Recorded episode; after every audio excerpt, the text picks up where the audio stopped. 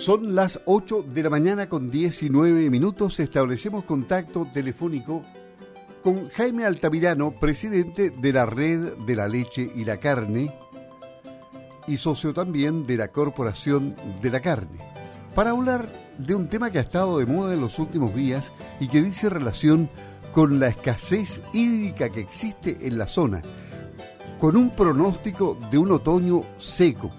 En consecuencia, queremos saber cómo están enfrentando los pequeños agricultores y productores de la red de la leche y la carne este problema que significa comenzar a dar el pienso, el forraje a los animales destinado para el invierno. ¿Cómo estás? Buenos días Jaime, gusto de saludarte y relátanos cómo están enfrentando este problema ustedes. Hola, buenos días Luis. Eh, muy buenos días a toda la audiencia de Radio Sago. Bueno, de verdad, tal como tú lo señalaste, estamos consumiendo el, el forraje conservado que teníamos para el invierno, pero nosotros comenzamos en enero ya. Así es que, eh, porque como estamos aquí en el sector costa, yo me estoy refiriendo desde todo lo que es costa, partiendo desde Osorno hasta, por lo menos, hasta Precia, que somos los más complicados en ese, en ese ámbito. Eh, desgraciadamente pradera no existe, no hay nada, cero blanco, eh, así es que estamos dando mucho filo, eh, es, el, es el, talón de Aquiles, el filo, y un poco concentrado para mantener en producción nuestras vacas. de verdad que nos ha afectado fuerte. INDAP salió con un apoyo, sí, eh, dándonos una hectárea para cultivo suplementario, una hectárea y media por productor, que de verdad ayuda, pero es insuficiente. Y la verdad no sabemos cómo vamos a enfrentar este invierno, porque todavía no sabemos hasta cuándo va a durar la sequía y cuándo vamos a tener pradera nuevamente para poder seguir alimentando a nuestro ganado. Pero eso no es todo, Luis. Eh, nosotros miramos a lo que es producción leche y carne, pero también tenemos problemas con gente que ha perdido parte de su producción de hortaliza porque no han tenido agua, han tenido que dejar de regar los invernaderos y los cultivos al aire libre. Entonces su producción también ahí en eso se ve disminuida y la verdad los efectos de todo este tipo de situaciones son eh, eh, afectan al bolsillo, por decirlo de alguna forma, más adelante. Y cuando nuestras autoridades nos dicen que la agricultura no para, pero yo creo que efectivamente no, no deberíamos parar, pero hoy día necesitamos la mano de vuelta que nos apoye fuertemente para poder eh, pasar este, este, este rato amargo, por decirlo de alguna forma. Comparativamente hablando con años anteriores, porque esto de la sequía o del cambio climático, de la escasez de agua, viene desde hace ya muchos años, ¿este año se nota más fuerte? Absolutamente, absolutamente se nota mucho más fuerte. Y como bien te señalo, los, los hortaliceros pequeños que van a las ferias, Curranque, Río Negro, eh, Fresia, por decirte, esa gente se ha ido eh, viendo muy afectada porque el, el agua para sus cultivos eh, cada día más escasa, entonces primero están ellos que tienen que consumir agua y, y después pueden regar lo que les sobra, pero no les alcanza. Hay cultivos que requieren de mucha agua, especialmente con las temperaturas que estamos teniendo y las que vamos a tener esta semana todavía. O sea, los, los programas de regadío no han andado con la rapidez suficiente en el sur del país, pese a que esto ya viene hace muchos años.